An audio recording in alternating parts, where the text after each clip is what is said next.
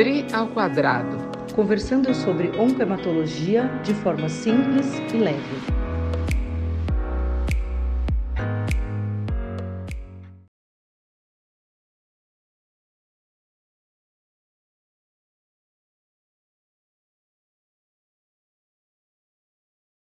Oi, eu sou a Adriana Pena.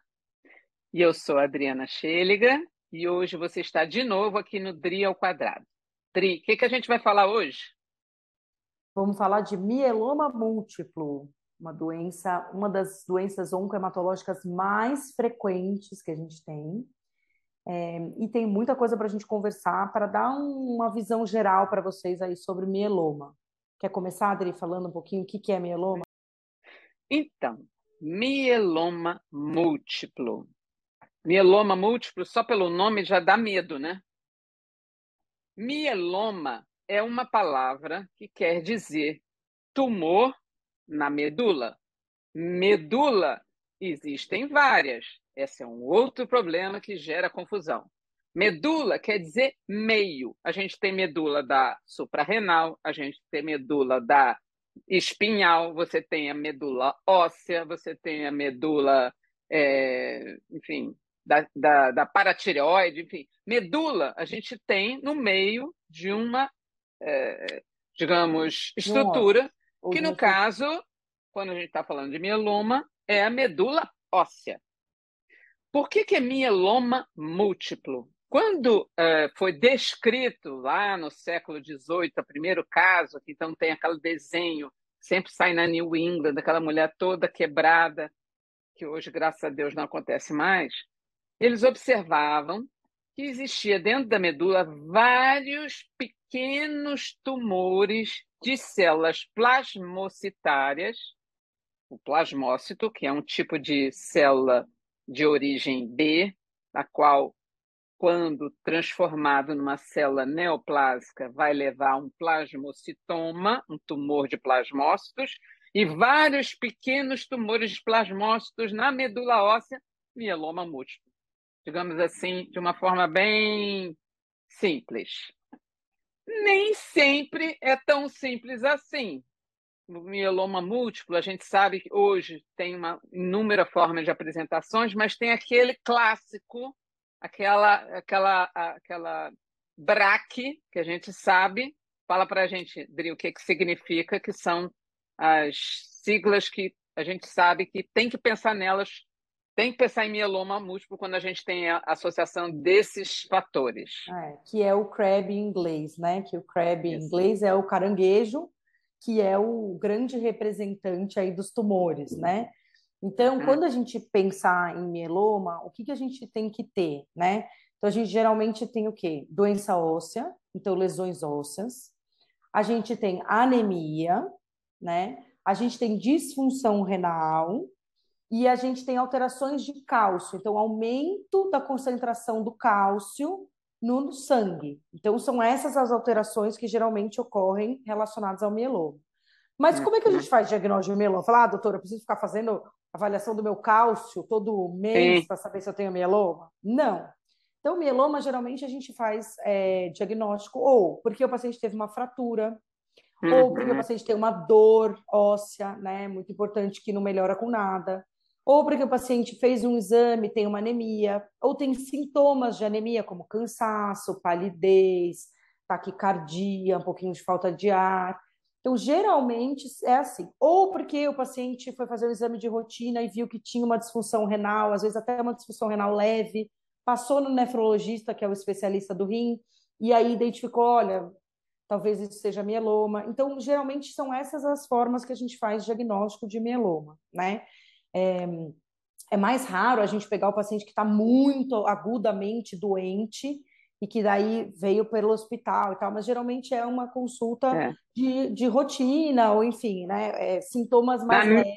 Na minha prática, o que eu observo, quando o mieloma não é uma doença muito agressiva, porque a gente sabe que tem mielomas muito é, de evolução mais rápida, por terem características genômicas de agressividade maior, que não vem ao caso agora explicar, porque acho que não é o nosso fórum. e tem mielomas de evolução mais lenta, de características mais indolentes, digamos assim, que a história clássica é: o doente começou com uma dor na coluna, foi no ortopedista, que passou uma fisioterapia, melhorou um pouquinho, fez um anti-inflamatório. Daqui a três meses essa dor piorou, aí ele procura um fisioterapeuta que passa uma fisioterapia, uma massagem, uma acupuntura, melhora. Daqui a pouco ele começa a ficar mais cansado, a dor piora, aí faz uma fratura, aí eventualmente isso ocorre, isso eu já vi, o ortopedista corrige a fratura, mas não faz biópsia. Nem e outros coisa... exames, né? E aí a coisa vai virando uma bola de neve até que chega no hematologista com uma doença um pouco mais avançada. Então, o que é importante a gente observar é que, primeiro, mieloma é mais comum a partir de uma determinada idade. A gente sabe que pode ocorrer mieloma em jovem, mas a maioria dos pacientes tem mais de 65 anos. O mieloma ele vai dar cansaço por conta da anemia, ele vai dar dor por doença óssea, como você falou, eventualmente fratura.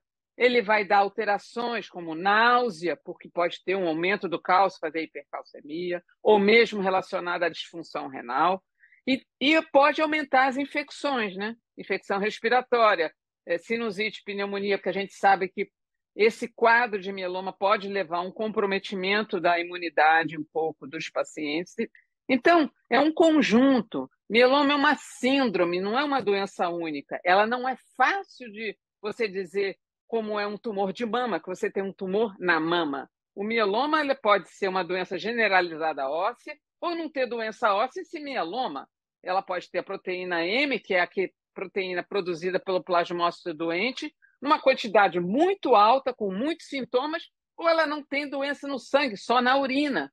Então, a quantidade de informações é enorme. Mas o importante é, como você falou, aquela CRAB, que é alterações do cálcio, alterações da função renal, alterações de anemia e doença óssea, ela, se alguém tiver essas alterações, tem que pensar em mieloma.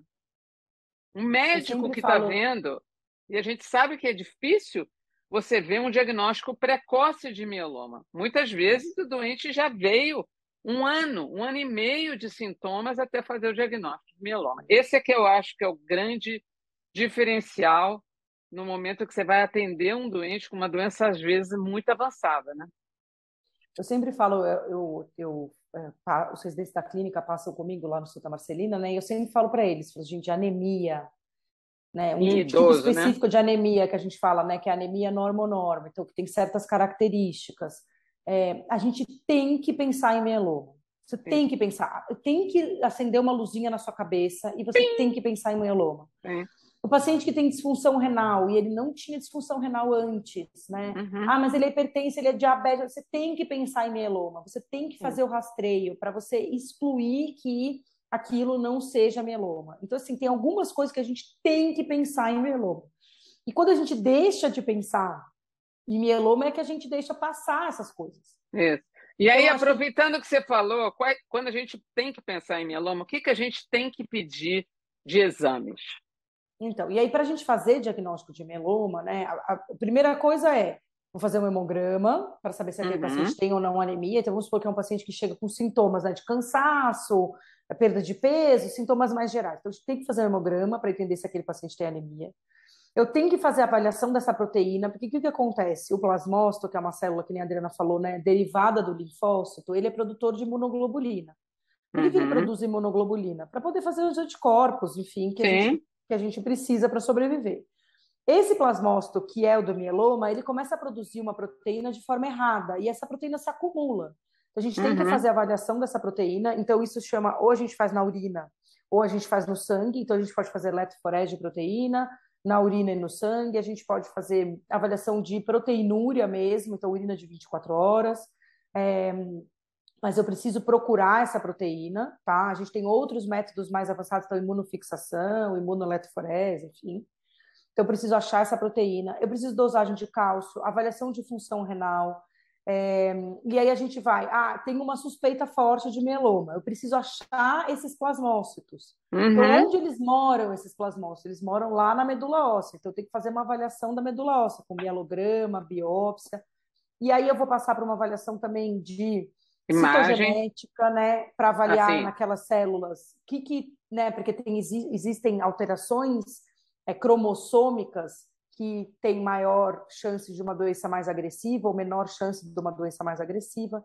Avaliação de imagem para saber se eu tenho alterações ósseas, então eu posso fazer tomografia de corpo inteiro, ressonância da coluna, PET scan, para uhum. avaliar se eu tenho lesão óssea.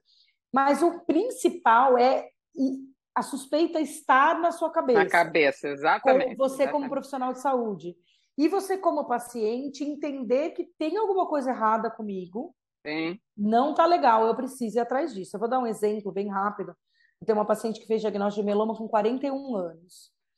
E ela vinha com dor, vinha com dor, vinha com dor, e todo mundo falava: não, essa dor, ah, dor lombar, ah, lá, tá sobrepeso, e ficava com isso. E ela, e ela falava para mim: falava, doutor, eu sabia que tinha alguma coisa que era mais do que aquilo. E ela foi, foi, foi atrás até descobrir que era meloma né, até conseguir fazer uma avaliação de imagem, e aí tinha uma imagem lá de fratura, uma paciente de 41 anos, porque tem fratura de coluna, e aí que foi desencadear o diagnóstico de mieloma. Mas ela tinha certeza que tinha, porque ela sabia que ela não era assim. Né? Ela sabia que aquela dor era incompatível com uma coisa que era o que estavam dizendo para ela, ah, é uma lombalgia, ah, é mecânico, ah, tá sobrepeso. Ela falava, não, né? Eu tive sobrepeso a minha vida inteira, eu nunca tive essa dor, entendeu? Coisa errada. Uhum. Eu acho que é importante a gente ter conhecimento de que as doenças existem, sem paranoia, né? Sim, sim, claro. Né? Também não adianta ficar, ai, qualquer dor que eu tive, ai, é mieloma, ai, qualquer coisa que eu apresentei, ai, é, é mieloma. Então, mas, aí... mas saber que mieloma existe, né? Seria importante a gente alertar os pacientes assim. Se o paciente está com uma dor na coluna, por exemplo, ou uma dor cervical, ou uma dor no ombro, ou uma dor no, no na perna, qualquer coisa. É claro que ela, ela pensa, obviamente, no ortopedista. Mas se a gente passasse por um clínico geral, uma pessoa que vai ouvir aquela pessoa e vai pensar se necessariamente precisa ir para um ortopedista, que o ortopedista ele tem um foco, ele vai atender apenas naquela, naquela situação. Você está com dor no ombro, vai pedir um, um, uma imagem, ou nem vai pedir uma imagem, a gente sabe que acaba. Não, começa prescrevendo um analgésico, a dor melhora. Às vezes o paciente não retorna ao médico, e isso pode ser piorar ou demorar mais ainda para o diagnóstico. Eu acho que esse é sempre. Eu sempre peço, pacientes, se vocês estão ouvindo isso, ou a público em geral, qualquer sintoma fora do normal, procurem sempre um clínico, uma pessoa que faça uma avaliação geral sua. Porque, eventualmente, se ele já pedir um laboratório básico, com função renal e hemograma, e já vier alterado, ele pode acender e, eventualmente, já encaminhar para o hematologista, pensando na possibilidade de ser um mieloma. Porque mieloma, hoje, a gente tem tantas oportunidades de tratamento com qualidade de vida melhorando a qualidade de vida, tirando a dor do paciente, com respostas melhores. A gente incorporou tantas novas drogas no tratamento do mieloma. É claro que a gente está falando disso de um cenário de uma clínica privada onde o paciente tenha o plano de saúde, que a gente sabe que o acesso hoje a novas drogas muitas vezes não está disponível no SUS, mas ainda assim no SUS a gente tem capacidade de tratar um doente de uma forma que ele não chegue a uma doença tão avançada que a gente perca a capacidade de reverter aquela função renal que foi destruída. Às vezes a gente sabe que o paciente pode é. perder completamente a função renal, não é? E até numa lesão óssea, né, com uma lesão de coluna, com repercussões dessa lesão de coluna que daí são irreversíveis, né, que poderiam ser Exato. reversíveis se a gente tivesse feito o diagnóstico anterior. E eu acho uma coisa que você falou, Ampassando, aí uma coisa que eu acho que é bem interessante, assim, faça o acompanhamento médico correto. Então, assim, não adianta ir no ortopedista que está com a Isso. dor no ombro. Exato. Aí, ah, a dor no ombro não melhorou, não vou voltar no ortopedista. Não, precisa voltar e dizer, olha, o meu ombro Isso. continua doendo, não melhorou. É. Ou agora, e... além do ombro, está doendo a minha perna também. Então, assim, precisa, você precisa manter o acompanhamento, que eu acho que isso também é uma coisa importante, né? Muita gente acaba, passa, depois perde, não continua. E, e, aí é difícil de marcar, daí não tem data. Daí, Exatamente. Então, assim, Esse é um dos grandes problemas que o paciente não se automedicou, foi no médico, medicou, ou resolveu ou não resolveu, não retorna, ele não vai dar sequência. E o médico também, teoricamente, não tem que ficar atrás do paciente ligando. Se melhorou, você vai voltar? Não, então, não vai. a perda, da, a perda da, da sequência do acompanhamento médico perde a chance, eventualmente, de fazer um diagnóstico mais precoce. E você é. tratar, que isso é claro, isso em qualquer doença neoplásica. Quanto mais precoce for a doença, melhor é o manejo de qualquer consequência da doença, ou eventualmente curar. A gente sabe que mieloma ainda é uma doença considerada incurável, mas isso não quer dizer que ela não seja tratável da melhor forma. E a gente pode tratar melhor o mieloma quanto mais precoce for o diagnóstico, com menos, menos lesão sequelas, óssea, né? Com menos sequela do doente sem, por exemplo, paraplegia, porque fez uma lesão da, da, medula espinhal por uma massa comprimindo, que a gente sabe que isso pode acontecer, sem perda da função renal, porque ele demorou tanto para fazer o diagnóstico que a função renal foi perdida, tem que fazer hemodiálise. Ou, então, assim, o mieloma não é uma doença fácil de diagnosticar, ela tem várias apresentações, é uma doença sindrômica, que tem vários sintomas e sinais para fazer o diagnóstico. Precisa pensar na doença, como a Adriana falou. Se não pensar na doença, não vai atrás e não vai fazer o diagnóstico. E um bom diagnóstico com um, um, um especialista, aí no caso, o hematologista, que vai tratar esse paciente, tem chance de tornar essa doença mais bem controlada, com controle da dor, da anemia, da disfunção é, é, é, imune, com controle das infecções. E são muitas coisas que a gente precisa para fazer um bom tratamento de um mieloma. E eu acho que uma coisa importante também da gente falar aqui é nem todo paciente que tem aumento dessa proteína, porque hoje muitos check-ups incluem ótimo, o ótimo falar, ótimo falar sobre isso. É, então, muito check-up gerava, ah, vou fazer o check-up da empresa, inclui a eletroforese de proteína. E aí nem toda proteína monoclonal, que a gente chama, que vem lá no exame, é mieloma. Então, a gente tem um negócio que chama é, gamopatia monoclonal de significado indeterminado, que é uma lesão pré-maligna, vamos dizer assim, né? Uhum. 1% dos pacientes ao ano evoluem para mieloma. É, então, tem pacientes que vivem a vida inteira com essa gamopatia sem nunca evoluírem para mieloma. Então, uhum. nem toda a alteração da proteína monoclonal é mieloma. E isso é importante que o hematologista veja para que ele possa dizer, não, isso não é mieloma, mas a gente vai fazer um acompanhamento isso. anual, semestral, que seja aí, para a gente ver se em algum momento isso vai evoluir para mieloma. Né? Uhum. É, então, acho que é Eu acho, em parte, em parte, o fato de se fazer hoje mais esse tipo de exame e de se fazer o diagnóstico de uma gamopatia monoclonal de significado indeterminado, a gente fala que é de significado indeterminado porque ainda não é mieloma ou nunca será, mas ela ganha essa terminologia.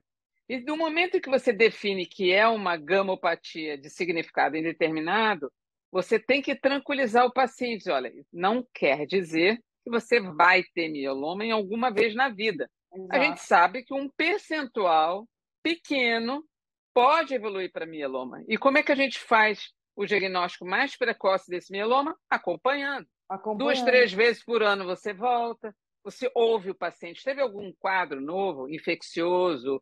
É, é, teve alguma evolução para anemia? É, teve dor? Teve alguma Tem fratura? Dor. Nada.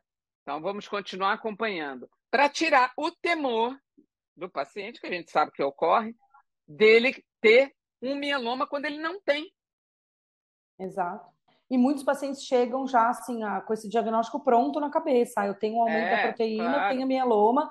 Já foi lá no Dr. Google, que a gente também tem um podcast Isso. sobre o Dr. Google. Não percam o Dr. Lá... Google.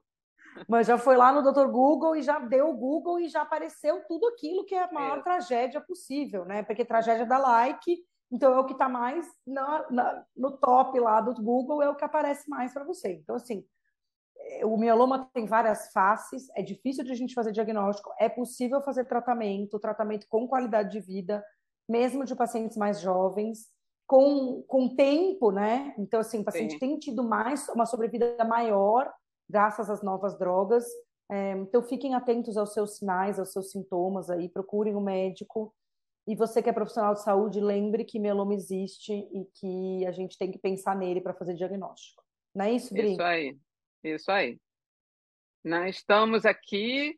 É, essa é, uma, uma, é uma, um podcast que poderia durar mais, porque mieloma pode falar muita coisa. Inclusive, se vocês quiserem, depois a gente pode falar na sequência é, tratamento do mieloma, da dor do mieloma, da hipercalcemia do mieloma, da anemia do mieloma, tem vários outros podcasts que a gente pode chegar, mas acho que esse é para dar um, uma visão geral de que mieloma é uma doença que existe, não é comum, não é rara, mas não é comum. Ela existe, é de difícil diagnóstico, precisa se pensar em mieloma para fazer o diagnóstico e temos tratamento hoje muito melhor do que há cinco anos atrás. Então a gente Exato. melhorou muito, com isso, a gente melhora a expectativa de vida, a qualidade de vida e o resultado dos pacientes. Certo? Certo. Mandem as dúvidas que a gente vai sempre compilando o que vocês mandam para a gente para pensar em novos temas também para esse podcast aqui. E vai lá no YouTube e se inscreve no nosso canal, ativa lá o sininho para vocês terem sempre as novidades. Plim, plim. Isso aí. Até a próxima. Até a próxima. Tchau, Dri. Tchau.